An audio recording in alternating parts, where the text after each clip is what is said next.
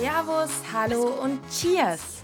Willkommen bei No Cheers, No Story, deinem Podcast für liquide Geschichten, hochprozentige Wahrheiten und schluckstarke Gespräche.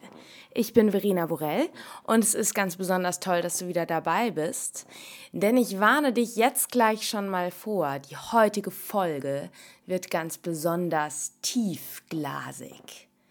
Wir schauen dem Aroma und ja, der spirituellen Seite der Spirituose ganz, ganz tief auf den Glasgrund. Denn mein heutiger Interviewpartner ist nicht nur ein ja weitgereister Weltbarmann, sondern er hat auch genauso wie ich den Hang zum Philosophieren. Voila, es ist kein geringerer als Nils Böse, der Global Brand Ambassador von Jägermeister und genau, im Zuge des Gesprächs werden wir nicht nur, nicht nur über Manifest sprechen. Die Spirituose kennst du sicherlich schon. Ähm, alles weitere, ich will da jetzt gar nicht viel vorwegnehmen, wird dir Nils gleich erzählen. Manifest ist so ein bisschen der Aufhänger unseres Gesprächs. Es ist auch ganz toll, ähm, dass diese Folge in Kooperation mit Jägermeister entstanden ist, worüber ich mich sehr freue, da ich im Zuge vieler Recherchen ähm, bezüglich Kräuterbrände und ja, Amari in der letzten Zeit, die ich in der letzten Zeit unternommen hatte, am Tresen und äh, mental immer wieder über Manifest gestolpert bin. Und deswegen freue ich mich, dass ich dem Thema jetzt eine Podcast-Folge widmen kann. Aber wenn du jetzt denkst, Nils und ich sprechen jetzt eben nur über äh, eine Spirituose, dann hast du dich getäuscht. Denn Ausgehend von der Idee des Manifest, ja, wird es wirklich tiefglasig und tiefgründig. Wir sprechen über dreidimensionale Geschmackserlebnisse, kontemplatives Trinken als Mittel zur Entschleunigung. Ähm, ja, warum wir heutzutage immer mehr das Bedürfnis zur Ruhe und zum Rückzug haben, aber auch, wie du deine Geschmacksempfinden und dein Geschmacksvermögen im Alltag schulen kannst. Es lohnt sich also wirklich zuzuhören und ja, es geht auch über den, die Tresenwelt hinaus. Nils und ich driften tatsächlich ein wenig ab. Aber ich finde durchaus ähm, so unterhaltsam wie informativ. Von daher, spitz deine Ohren, lehn dich zurück und genieße diese Folge. Am besten natürlich mit einem guten Schluck im Glas. Lieber Nils, es ist wundervoll, dass du jetzt mit mir ein Glas Manifest trinkst, jedenfalls gefühlt, und wir, ja, du dir die Zeit genommen hast, dass du dieses Podcast-Interview mit mir aufnimmst. Ähm, ja, willkommen bei No Cheers, No Story. Ich freue mich sehr, dass ich dabei sein darf. Ist jetzt ja also für mich das erste Mal, dass ich mit dir ein virtuelles Getränk habe. Ich freue mich über die Möglichkeit, Manifest dir näher zu bringen und hoffentlich natürlich auch vielen anderen. Ja, ich bin da total gespannt drauf, weil ich zwar schon getrunken habe, aber einfach mal nur so trinken oder eben auch nochmal so erfahren, was alles dahinter steht, ist ja, sind ja immer zwei Paar Schuhe beziehungsweise zwei Paar Gläser. Zu Eingang, ich habe zwar im Intro ja kurz schon gesagt, wer du bist, aber ich finde es eigentlich ganz nett, wenn du einmal vielleicht kurz sagst, für alle Hörer, die dich jetzt nicht kennen, wer ja. du bist und was du den ganzen Tag tust. Dankenswerterweise ist das sehr abwechslungsreich, weil ich der globale Brandambassador für Jägermeister bin. Also ich bin das Bindeglied zwischen der Marke und dem Produkt und den Bartendern und habe das Privileg, dass ich damit halt also sozusagen viele spannende Länder und Kulturen, unterschiedliche Sozialisationen, was Trinken angeht, eben aktiv besuchen und erleben darf. Das heißt, es ist eigentlich voll ich muss mich eigentlich tausendfach bei dir bedanken, dass du äh, mal kurz in Deutschland bist und mir mal kurz diesen Podcast gibst. Also du hast mich jetzt zwischen Island und ähm, San Diego erreicht. Krass, krass. Ja, weil Jägermeister ist ja wirklich ähm, around the world, ne? Das ist ja tatsächlich. Ja, das Schöne ist, Jägermeister hat trotz des brutalen Wachstums in den letzten 30 Jahren, wir sind jetzt in 134 Ländern, mhm und ähm, Still Counting. Das also geht wirklich rasant. Was wir auf jeden Fall geschafft haben, dass wir die Qualität des Produkts nie vernachlässigt haben. Das ist das, was wir praktisch jetzt mit dem neuesten Produkt bei Jägermeister, was unsere Kräuterkompetenz dokumentiert. Ähm, das haben wir halt mit Manifest gemacht und das war aber für mich sozusagen auch am Anfang das, was mich von sozusagen der Marke begeistert hat, das war das Produkt und wie es hergestellt wird. Und das seitdem ich dann halt so also mit Jägermeister mehr und mehr halt also machen durfte, ist das halt für mich immer dieses ganz klare, der Schlüssel zum Erfolg, unabhängig von einem rausragenden Marketing oder sagen wir mal manchmal bahnbrechenden Aktionen und was auch immer. Der für mich wirklich der Schlüssel zum Erfolg war immer die Qualität vom Produkt. Das finde ich total ähm, spannend, dass du das sagst, dass so dieses, eigentlich so diese Quintessenz Qualität setzt sich durch. Nun ist es ja so, dass eben Manifest ja doch auch etwas ganz Neues war für diese unter Anführungszeichen alteingesessene ähm, Qualitätsmarke.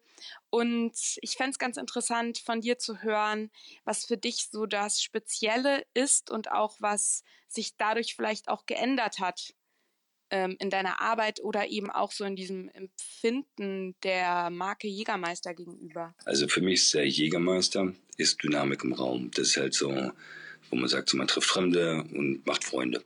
Ja. Und wenn man schon mit Freunden sozusagen sieben auf den Jägermeister trifft, dann eskaliert es halt. Und mach, mach Sachen. Ja, genau. Kenne ich gar nicht. So, also das ist jetzt sozusagen das Jägermeister also darstellt. Und das ist auch okay, weil wir eigentlich natürlich dadurch unglaublich viel schaffen, was unerreicht ist, was sich jeder wünscht. Das ist eben Emotion. Ja. Das sind Erinnerungen. Und deswegen würde ich also sagen, Jägermeister, der klassische, ist halt ähm, die Dynamik im Raum.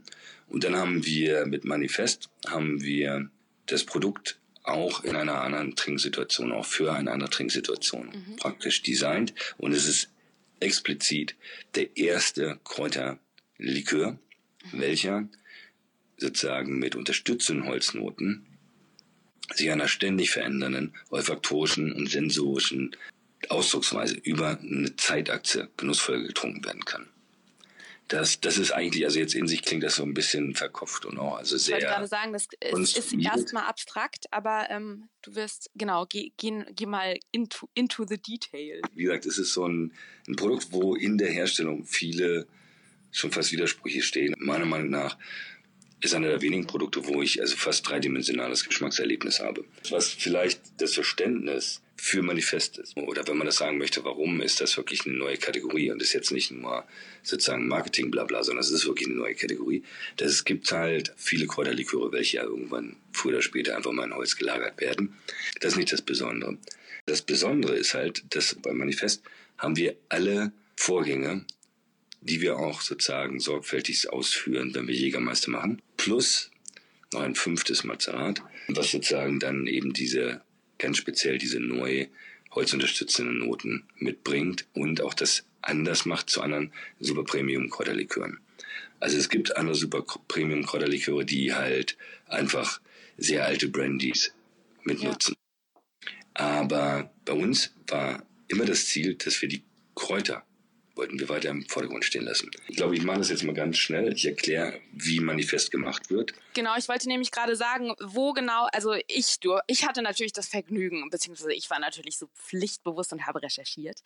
Aber für den Hörer, der das jetzt vielleicht das Manifest nur vom Tresen kennt, wo kommt das Holz rein und was ist genau? Also einmal ein kurzer Schnelldurchlauf. Die Herstellung ist am Anfang genau wie bei Jägermeister. Wir haben 56 Kräuter, mhm. Welche wir auf neutralem Alkohol ausziehen. Mhm. das ist also ganz einfach Mazeration. Dann haben wir das geteilt in vier einzelne sozusagen Gruppen. Diese vier Mazerate, also der Prozess dauert sagen wir mal 40 Tage. Diese vier Mazerate nehmen wir und harmonisieren es über ein ein Jahr langer Zeitraum. Mhm. Also das ist einfach so ein Stück weit sozusagen ähm, das Harmonisieren findet in Holzfässern statt. Die Holzfässer haben zwischen zweieinhalb und 25.000 Litern die sind bis zu 80 Jahre alt. Und die, selbst wenn wir ein neues Fass bekommen, wird es neutralisiert. Weil es geht nicht darum, eine Lagerung zu machen, wo der Holzcharakter aufgenommen wird. Ja. Sondern es geht nur darum, die Atmungsfähigkeit des Holzes zu nutzen. Verstehe. Also das ist sozusagen der erste Mal Holzkontakt, aber gar kein Charakter von Holz. Der ist nicht gewünscht. Und das dauert auch nur ein Jahr, weil danach würde es sozusagen eher geschmacklich deturieren. Das geht also nicht länger. Dann wäre es vorbei auch wieder sozusagen erstmal die Basis für das fünfte Mazerat von Manifest. Und zwar nehmen wir da einen Weizenfeindestillat, also einen klassischen Korn sozusagen, mhm. und den lagern wir in kleinen, ausgekohlten Holzfässern, wie wir sie aus der Bourbonproduktion kennen.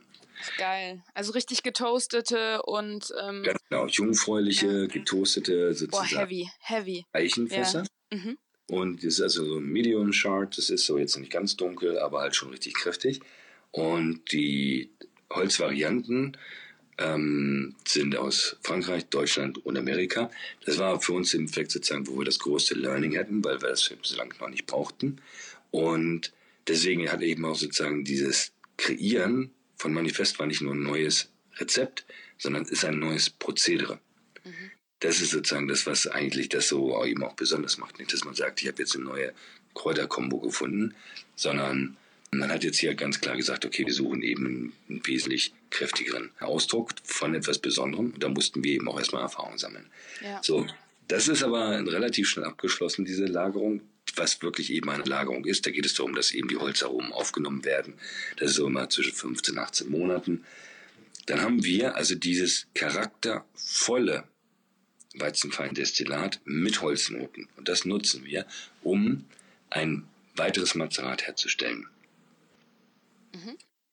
Das wird dann nur noch mit dem Elixier und ein bisschen von dem Weizenfeindestillat zu eben Manifest gemacht. Das heißt, Manifest zeichnet sich dadurch aus, dass es 56 plus Kräuter sind, mhm. ein höherer Alkoholgehalt von 38 Volumenprozent und weniger Karamell. Aus dem Grunde öffnet es sich halt auch schneller. Und das Großartige ist jetzt halt dabei eben, dass es aus dem Grunde die Kräuter wesentlich präsenter sind. Die kommen alle, wie gesagt, sukzessiv. Das ist wie so eine kleine Reise, die man macht. Man hat die ganze Zeit immer irgendetwas, was sich verändert.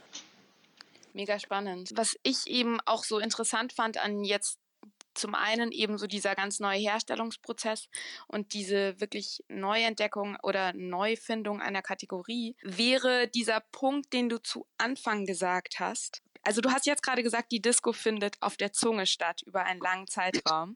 Und davor hatten wir das schöne Bild, dass quasi ähm, Jägermeister ja oft so, da hat man eine Party gefeiert, ne?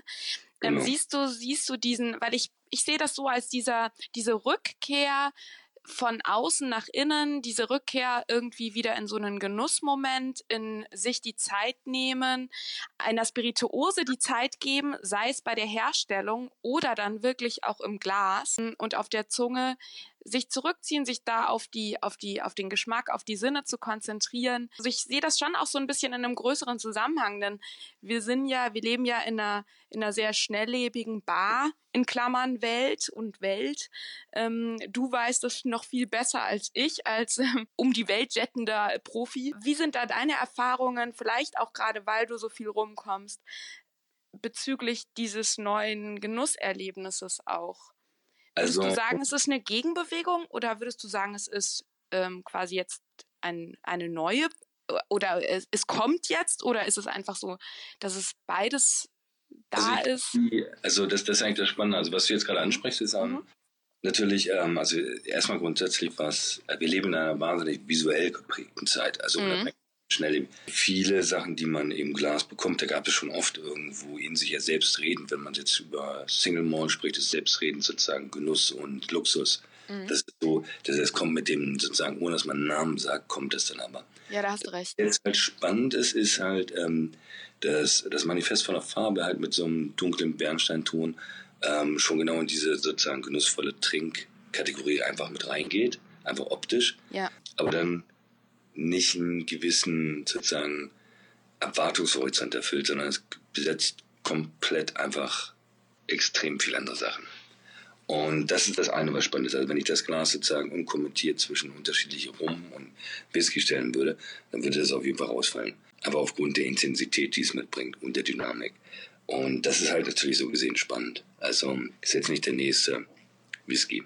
Da haben wir auch also einen neuen Bereich begeben das ist wirklich so ein bisschen, glaube ich, das, wo man sagen kann, da kann ich also in einem gewissen kontemplativen Trinkmoment kann ich dann mit einem Freund sozusagen ein bisschen so entschleunigen. Das geht auf jeden Fall. Aber da, damit habt ihr, und also ich hab, kann das ja auch nur so aus meiner subjektiven Wahrnehmung sagen, Manifest ist ja so Bartenders Liebling. Ich, ich hatte jetzt auch in der letzten Zeit mich relativ viel mit Kräuter, ähm, Likören und Amari und so beschäftigt, weil ich ähm, da auch ähm, für das Strings Magazin was geschrieben hatte und so weiter und auch für meinen Blog und da der ist gut gewesen der Artikel sogar. Oh, das freut mich. Das freut mich sehr, also, dass er dir gefallen hat. Sehr gut.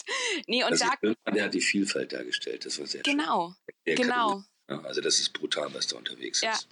Und eben, man kann es quasi als ähm, Schwierigkeit sehen oder eben auch, es ist ja auch äh, eigentlich ganz schön, dass es so eine Kategorie ist, die so frei ist, ähm, ja, nach, in viele Richtungen sich orientieren kann.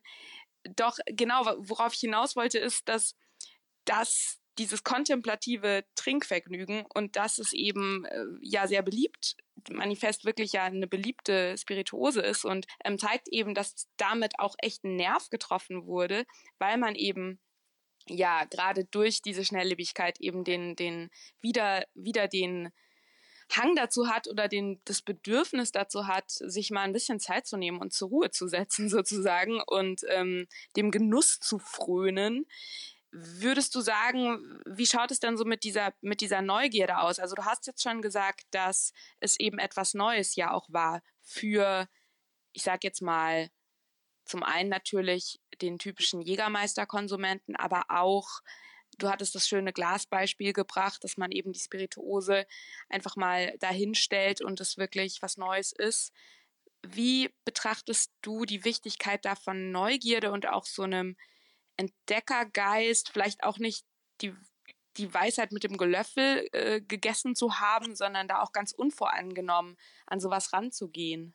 Was wir oft vergessen, ist, dass wir da sozusagen uns auf unseren Urteil verlassen. Also sozusagen das Selbstvertrauen haben zu sagen, so, nee, das war aber jetzt gerade nicht so perfekt oder das war, das war für mich gerade jetzt nicht so. Die reden die ganze Zeit gerade über ähm, Vanille und für mich ist aber gerade ganz klar Vanillin. Das ist also zwar nur ein kleiner Unterschied, aber das ist dann halt das Naturidentische. Ne? Mhm. Das, das schmeckt jetzt gerade nicht mehr so richtig geil. Deswegen also freut euch da nicht drüber, sondern das schmeckt scheiße. Punkt. Mhm. Ähm, das ist aber natürlich so, äh, ich glaube, dass das diese Neugierde ist das eine und das Selbstvertrauen ähm, ist auf jeden Fall ganz wichtig. Was, glaube ich, viele, man sucht immer so nach einer Sicherheit irgendwo, aber die gibt es natürlich nicht bei sowas Abstrakten wie Geschmack. Ne? Das ist so, ja. da muss man halt einfach immer ein bisschen so offen sein dafür. Und ich glaube, das, was wir auch gerade in der Zeit, ähm, so heutzutage, wo jeder sozusagen Kritiker oder ähm, ja eben auch ein Blogger sein kann oder ist und auf TripAdvisor oder Yelp sagen kann, das war cool oder das war, das war nicht cool. Ähm, da sind wir unglaublich serviceorientiert geworden und haben aber eigentlich vergessen, dass man über Geschmack schon streiten kann. Man braucht halt bloß genug Expertise, um diesen Streit auch führen zu können. Mhm. Es muss ja natürlich nicht mit Gästen über Geschmack streiten, sondern denen soll es nur schmecken. Nur im günstigsten Fall. Und dann sollen sie noch Spaß haben. Ähm, deswegen aber mit Kollegen und eben mich selber. Ich muss schon die Bereitschaft haben, über geschmackliche Wahrnehmung, eben mit Expertise, ähm, mich eben wirklich auszutauschen. Also da ist zum Beispiel auch dieses, wenn ich jetzt sage, der sozusagen erste Kräuterlikör mit unterstützenden Holznoten, dann wäre das ein berechtigter Kritikpunkt, wenn jemand sagt, ich habe nur Holz, ähnlich wie bei so einem, hm, sagen wir mal, überlagerten Bourbon, wo das relativ schnell gehen kann manchmal, ne, so, wo man dann sagt, okay, das ist einfach zu massiv dann wäre meine Aussage nicht richtig. Dann wäre auch der Ansatz von dem Designbild, was wir hatten, hätten wir dann nicht getroffen. Das wäre ein berechtigter Kritikpunkt. Aber da muss man eben auch ein Stück weit ja sozusagen sprachlich eine gewisse Schärfe und auch Genauigkeit mitbringen. Und ich glaube, das fehlt ein bisschen. Und das andere ist, wir eben, weil man eben in einer, sozusagen, wenn man so etwas dann sagt, also neben dem sozusagen über die Meinung hinausgehend, über die persönliche, dies, es schmeckt mir, schmeckt mir nicht, und dann aber mit sozusagen einer gewissen ähm, Beschreibung kommt oder sowas. Das ist ein bisschen immer wie so eine kleine Prüfung. Da sind natürlich also viele Unsicherheiten und das spielt dann eigentlich eher in so einem persönlichen Rahmen dann ja. Ne? Aber das findet eben in der Öffentlichkeit statt. Und deswegen bleibt jeder in so einem Wohlfühlrahmen. Also er wird da nie zu speziell oder ich weiß nicht, wie es nennen soll, dass die Leute zu viel Rücksicht nehmen auf Annehmlichkeiten. Also mir selber hilft es als Barkeeper, wenn mir jemand jetzt sagt, ähm, sorry, schmeckt mir nicht. Da muss er mir jetzt nicht dezidiert sagen, irgendwie, ähm, wenn er nur sagt, das ist scheiße, dann ist das Blödsinn. Ne? Ich meine, habe ich entweder schlecht empfohlen oder habe auch wirklich den Drink verhauen. Aber das hilft ihm nicht weiter. Aber wenn jetzt jemand sagt, so du pass auf, ähm, ich hatte ja einen Drink bestellt, aber der ist halt mir komplett eben zu sauer. Also ich schmecke keinen Gin mehr. Also dein Gin Sauer ist gerade einfach mhm. nicht balanciert. Der, die Säure erschlägt den Geschmack. Ich würde ja gerne den Gin schmecken, deswegen hatte ich auch explizit diese Marke genannt. Dann würde ich sagen, dann bin ich als Barkeeper dankbar darum, dass ich diese Kritik bekomme, weil die hilft mir weiter. Ja. Na, das kann man jetzt nicht Versteh von jedem erwarten, aber ja. ich finde, unter Kollegen kann man das erwarten. Und ja. deswegen, also Neugier hattest du gesagt. Also ich glaube, das ist so ein mhm. bisschen dieses, wie gesagt, selbst also auf den eigenen Geschmack vertrauen, eben auch auf das, was man dann sagt. Und Neugier, es gibt viele, die mich dann fragen, wie trainierst du denn deinen Geschmack? Du kannst das so toll beschreiben. Am Ende des Tages, ich stehe morgens auf und trinke Kaffee. Da kann ich den eine Birne reinschütten und dann irgendwie sagen, so, das war jetzt Kaffee und hoffe drauf, dass irgendwann das Koffein so einen leichten Kick-In gibt und dann war es das. Oder aber ich sage mir halt, okay, was für einen Kaffee würde ich gerne trinken? Wie bereite ich den zu? Kommt er gerade so raus? Wie habe ich ihn dosiert? Und dann sage ich nur so, boah, nee, heute klare Zeichen von Überdosierung, da warst du einfach noch nicht wach. Da hast du einfach nur halt Bohnen in die Mühle geschüttet und hast dann losgelegt. Oder aber ich sage halt so, bumm, spot on. Hier kommt alles, was ich haben wollte. Zitronengras und dunkle Schokolade. Fett geröstet, gut zubereitet, danke sehr. Ich habe auch meine 80 Grad mit meinem Gefühl abgepasst, war perfekt. Das war mein Kaffee heute Morgen. So, dann habe ich einen guten Äthiopier gemacht. Aber da habe ich im Endeffekt auch die Chance genutzt, mich sprachlich und geschmacklich zu trainieren. Und das kann man, glaube ich, jederzeit überall machen. Finde ich einen mega tollen Hinweis. Also es ist ja wirklich so, dass ein geschmackliches oder ein Geschmacksbewusstsein im Alltag zu entwickeln. Also wirklich, ob das jetzt morgens beim Kaffee ist oder ähm, vielleicht auch vom Geruch her, dass man einfach so ein Bewusstsein sich dazu anhält, immer wieder ähm, bewusst zu schmecken und zu riechen, gell? Also das wäre so dieser, dieser also man hat überall Möglichkeiten. Also im Zug ja. ist nicht so spannend oder im Flieger, da kann das auch ziemlich eklig sein, aber grundsätzlich ja. gibt es halt tolle Möglichkeiten jeden Tag. Also das so. Was ich auch noch total interessant fand eben war, dass du eben gesagt hast, es gibt dieses subjektive Empfinden, aber es gibt dann doch noch diese zweite Ebene, auf der man eben durchaus diskutieren kann. Also es gibt dieses, ähm, klar, ähm, jeder hat da seine eigene Meinung, was dagegen geschmackliche. Also dagegen können wir uns nicht wehren. Die erste ja. Reaktion auf Geschmack ist immer unwillkürlich. Genau. Aber das, du magst es oder du magst es nicht. Das ist so. Aber dass man dann diesen Schritt zurück, zurücktritt und nochmal sagt, ähm, okay, nochmal quasi reflektiert und die eigenen Empfindungen nochmal hinterfragt, das wäre ja dann eigentlich diese zweite Ebene, richtig? Absolut. Also das ist ja für mich, ich muss das ja einfach, also mir praktisch auch bewusst machen. Ich meine, ich bin kräftiger Raucher, ich mag wirklich bitter richtig, richtig gerne. Und dann muss ich einfach nur für mich das Bewusstsein haben, dass wenn ich Drinks kreiere oder Drinks mache, ähm, dass wenn ich jetzt sage, ich habe so einen Bitterbereich erreicht, wo ich mich wie so eine kleine Sau in der Sohle dann da rumwälze und sage so, das ist super cool, wird das für viele vielleicht schon also offensive sein. So, ja. ne? Also muss ich den Drink halt dementsprechend ein bisschen runter also dosieren, was das angeht.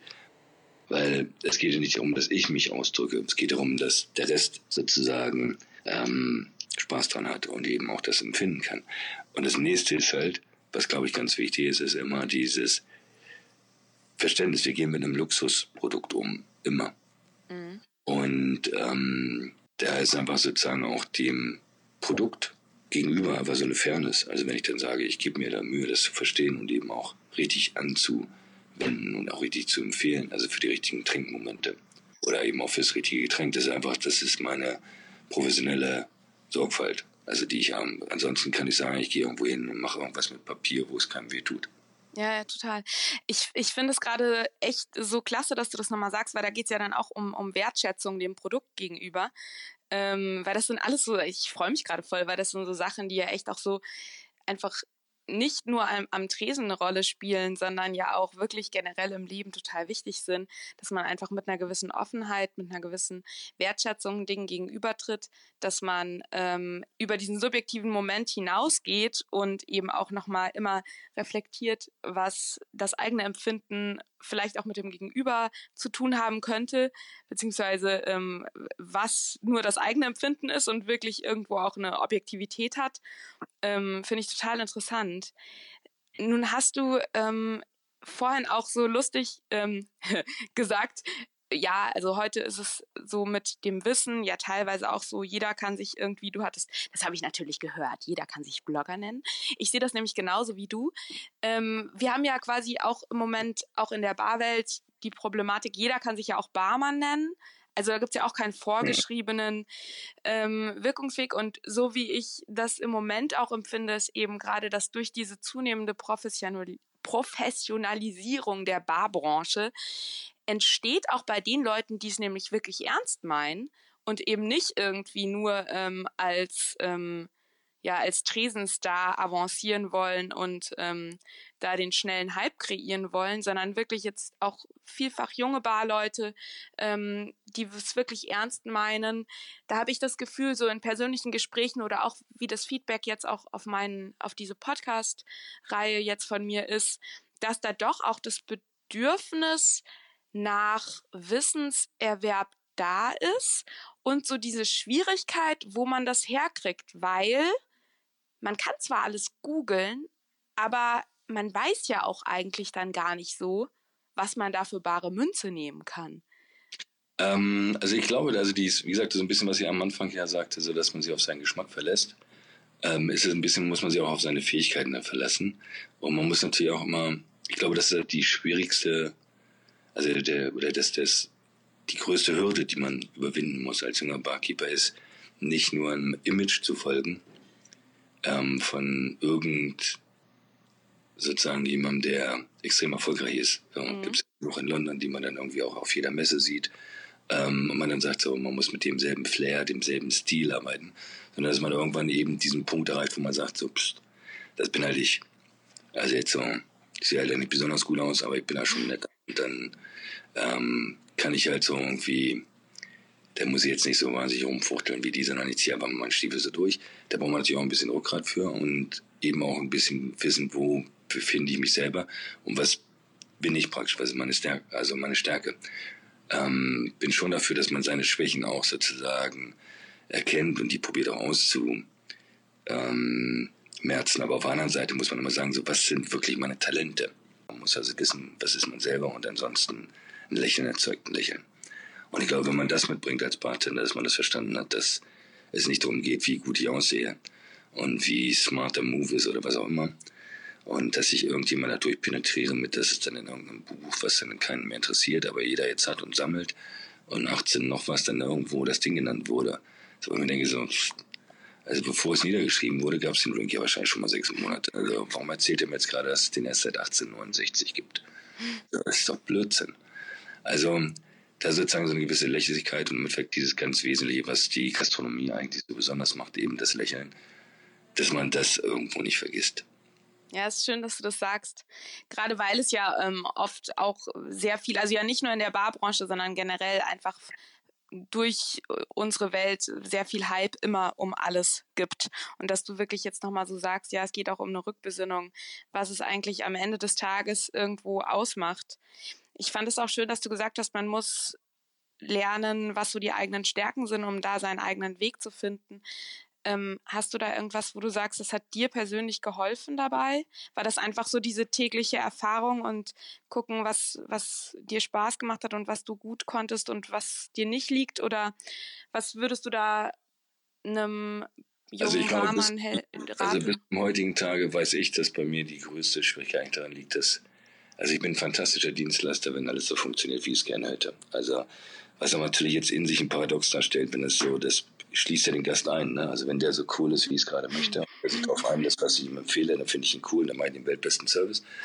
ähm, das zeigt ja eigentlich, dass man also, glaube ich, nie aufhört, ähm, so einen Struggle zu haben, wo man sagt, so was, was, also was, was geht. Also ich glaube eigentlich, das Schönste für mich ist, dass, also bin ich schon mehr als 25 Jahre dabei mit Sicherheit, aber ich lerne immer noch. Mhm. Also das ist eigentlich das Schönste. Das ist so, ich lerne immer noch und es hört nicht auf. Anderes, was für mich sehr schön war, wo ich gesagt habe, so dass jetzt, jetzt bin ich da. Ähm, das war irgendwann, da hatte ich das Gefühl, dass ich das beim Eingießen so beobachten konnte, aber von der Perspektive aus dem Schüttelbecher heraus. Das klingt jetzt ein bisschen, als ob ich Drogen nehmen würde. Ne? aber ähm, das war erklärt vielleicht so ein bisschen, dass ich kann also schlecht mit Ausgießern arbeiten und auch schlecht mit Quantitäten und Jigger, lasse ich auch alles weg. Und trotzdem kriege ich eigentlich immer sehr stabile und sehr ausgewogene Drinks hin, wie sie sein sollen. Aber ich kann es halt wirklich nicht benennen in Mengen. Ja, verstehe. Da, da bin ich wirklich, also, gehe halt so nach dem Verhältnis eigentlich immer so. Und dann ist gut, schmeckt. Geil.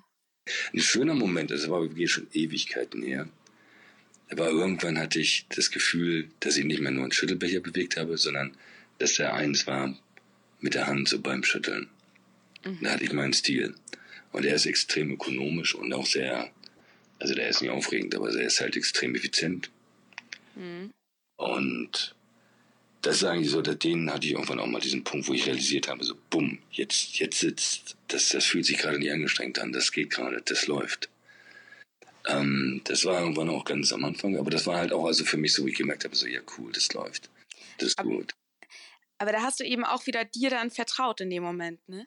Weil was ja. ich, was ich ganz schön finde, ist eben, dass du eigentlich so sagst, zum einen ist es so diese, dieses berühmte, ähm, ich weiß, dass ich nichts weiß, also diese Offenheit, niemals ausgelernt zu haben, ähm, die einen da weiterbringt oder vielleicht auch dem, auf dem Weg zu einem eigenen Stil ähm, weiterbringt, der sich ja auch wieder immer verändern kann. Also ich finde es auch immer schwierig sozusagen, das ist jetzt mein Stil, denn ähm, auch dieser Stil kann sich ja. Ja, deswegen, das halt also, um eben so kleine Revolutionen zu machen oder eben Sachen zu verändern, dann muss man eben auch selber die Bereitschaft haben, sich zu verändern. Ja.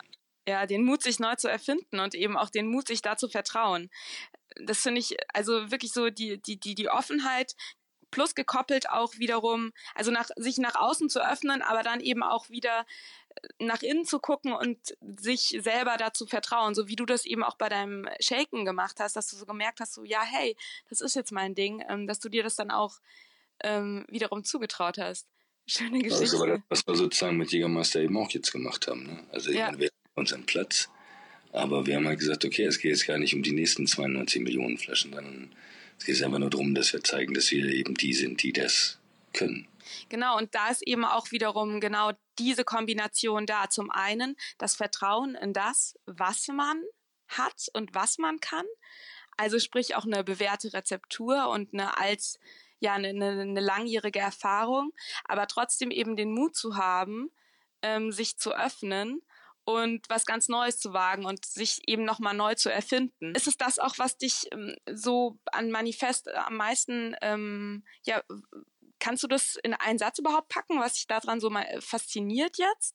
Oder ähm, ja, also ähm, es gibt also ganz viele tolle Spirituosen und ganz viele tolle Weine. Aber was mich beim Manifest begeistert, ist, dass der Moment, wo ich mich auf etwas konzentriere, dann kann ich das finden.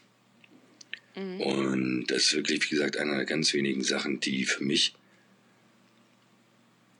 also ein fast dreidimensionales Geschmacksbild in der Mundhülle darstellt. Das ist ganz großartig. Du kannst wirklich unglaublich präzise verorten, wo was stattfindet. Das ist richtig toll. Und ist einer der wenigen Spirituosen, wo ich Farbe mitschmecke. Also wo ich unglaublich viel Farbassoziationen habe, wenn ich das Zeug trinke. Das ist unglaublich. Einfach also die Komplexität, die Dynamik unerreicht. Geil. Wenn ich das jetzt als erstes trinken würde, also ich nehme mal an, dass ungefähr jeder Hörer, weil ich ja doch, die meisten meiner Hörer ja doch in der Barbranche arbeite, Manifest schon kennen. Aber wenn man jetzt vielleicht auch nach dem Hören dieses Podcasts sagt, ähm, ich möchte dem, ich möchte es jetzt nochmal mit neuem, mit neuer, mit unberührtem Gaumen probieren. Ähm, wie wäre da deine Empfehlung? Wie soll ich vorgehen? Also was hilfreich ist, also ich selber trinke ihn bei Zimmertemperatur. Also mhm. so ähm, ich habe in den Glasformen rumgespielt, so ein bisschen natürlich, um zu gucken, wann, also kommt wirklich richtig viel, wann geht es am schnellsten, so. Und da muss man einfach nur selber aus seinen eigenen Vorzügen, wie gesagt, einfach auch sich selber ein bisschen vertrauen. Und man sagt, ich nehme jetzt vielleicht sogar wirklich einen ganz klassischen Cognac-Sniffer, der eigentlich ein Anachronismus im 21. Jahrhundert ist, weil dir jeder Whisky-Experte erklärt hat, das Ding ist scheiße. Ähm, und probier das, was ihr hervorragend fand vom Ergebnis zum Beispiel.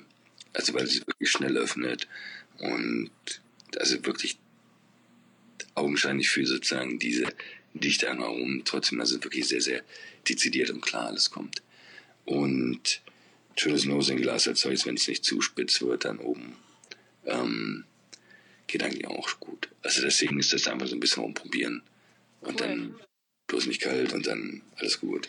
Wenn du von Zimmertemperatur sprichst, sprechen wir so bei zwischen 18 und so um die 18 Grad, oder? Weil das ja, ist immer so ja die Frage. 22 im Winter ist ja in der Regel so bereizte Räume in der Gastro, dann immer so, oh, hast du 2022. Okay. Also, Aber das wäre noch okay. Ganz genau, ja, ja, das hast du dann. Okay. Das ist okay. Genau. Das ist jetzt nicht wirklich scientific dann, da würde ja auch wieder dann manche Leute, die machen ja wirklich, wie gesagt, da finde ich immer so ein bisschen, also sollte, also wie gesagt, auch diese, dieser Respekt einem Produkt gegenüber und dem Luxusgut Alkohol gegenüber, der sollte, wie gesagt, nachher das Lächeln nicht vergessen werden und im Endeffekt einfach die Qualität der Gesellschaft, in der man etwas trinkt, ist mit Sicherheit genauso entscheidend wie die, die Qualität des Produktes, welches man trinkt. Ja, ich glaube, da ist es halt auch tatsächlich dann so, dass es wirklich diese, dieses Gesamterlebnis dann das unvergessliche Barerlebnis ausmachen oder das unvergessliche Genusserlebnis.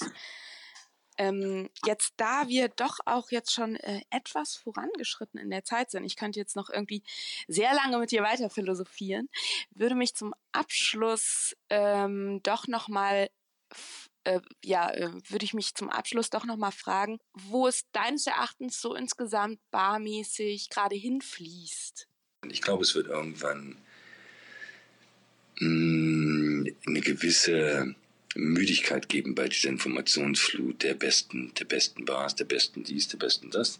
Ja. Ähm, und die Leute werden hoffentlich wieder diese Offenheit haben, nicht mehr dahinterher zu rennen, wenn irgendwas das Beste ist, sondern eigentlich auch dem schönen, qualitativ guten, was halt sozusagen nah ist, also die Offenheit zu zeigen und es dann auch wahrzunehmen.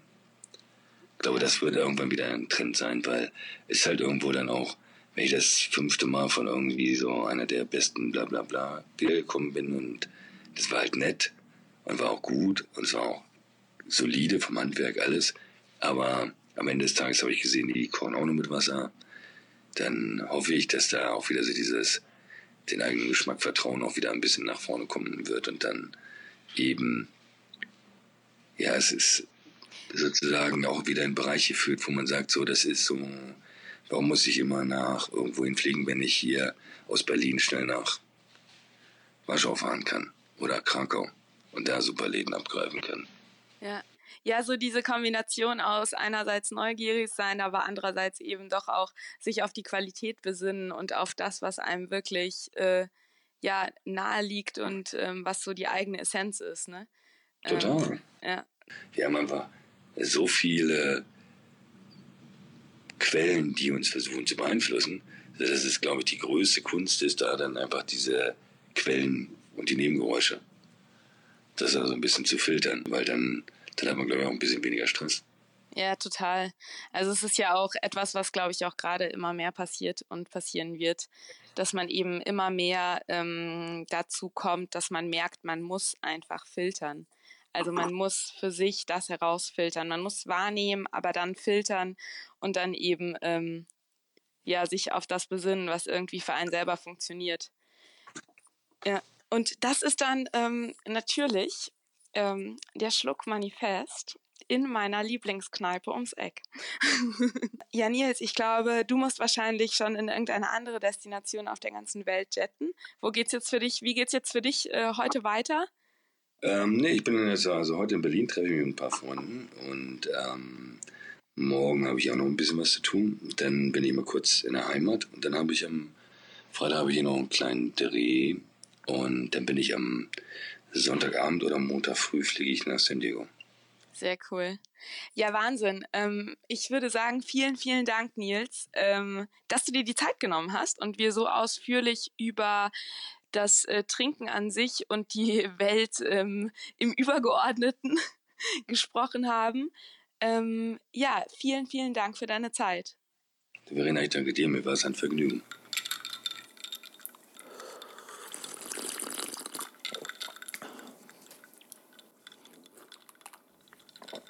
Willkommen zurück im Hier und Jetzt. Das war doch mal ein erbaulicher, kleiner, mentaler und äh, ja auch geschmacklicher Ausflug über Wolfenbüttel hinaus in die Welt. Ähm, einmal kurz durchs Universum unsere Gesellschaft gestreift und dann wieder zurück zum, ähm, zum Glas und zum Tresen. Und wenn du nicht genug von Nils rauchiger Stimme und dem Jägermeister Manifest bekommen kannst, dann lohnt es sich in der nächsten Zeit mal auf der Seite des Hubertus Circle vorbeizuschauen.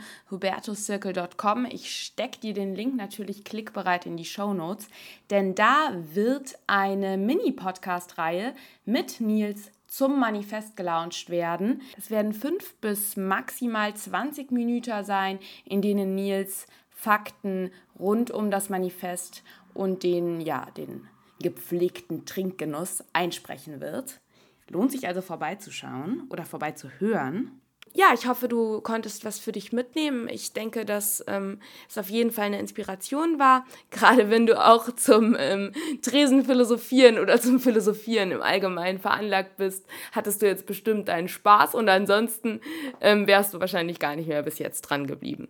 Von daher, wenn dir diese Folge gefallen hat, wora, wovon ich jetzt einfach mal ausgehe, wäre es super toll, ähm, wenn du mir eine positive Bewertung bei iTunes hinterlässt. An dieser Stelle auch vielen Dank für alle, die das schon getan haben.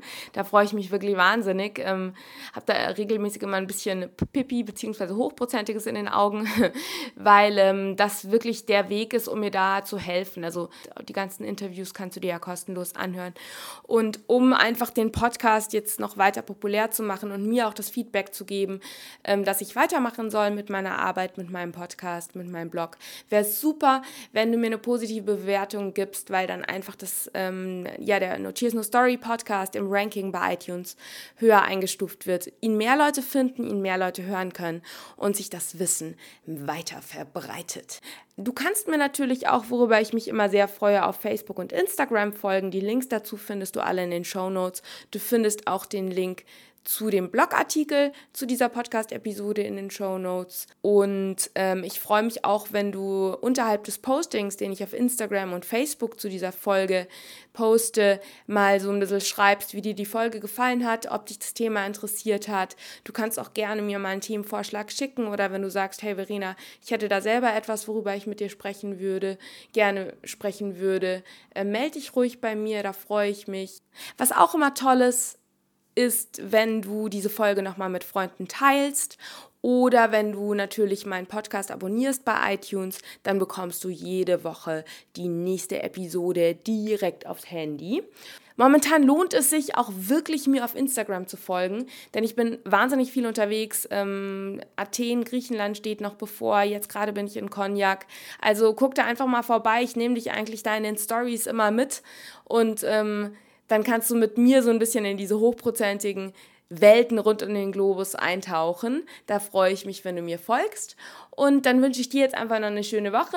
Hab, äh, genieß den Sommer, ob mit Arbeit oder ohne, ist ja egal. Schlürf einen leckeren Aperitivo, gib dir einen Schluck tiefer gelegtes Manifest und ja, genieß die Zeit und enjoy a good drink.